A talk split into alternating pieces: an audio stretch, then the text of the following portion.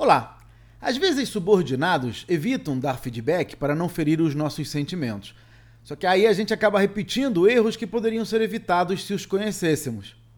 Então, uma estratégia que funciona bem é assumir que tem um problema quando suspeitar que ele existe. Isso tira a pressão do seu empregado para falar daquela questão. Por exemplo, diga algo do tipo: Eu sei que às vezes sou muito ansioso e fico cobrando demais, mas não sei como controlar. Você tem alguma sugestão?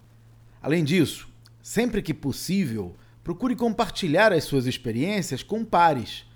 Eles não terão tanto medo de ser honestos com você. E falando em compartilhar experiências, eu gravei um vídeo mostrando como empresários escravizados pelas suas empresas estão conseguindo ter mais tempo livre para fazer crescer o seu negócio e ainda tirar férias com a família.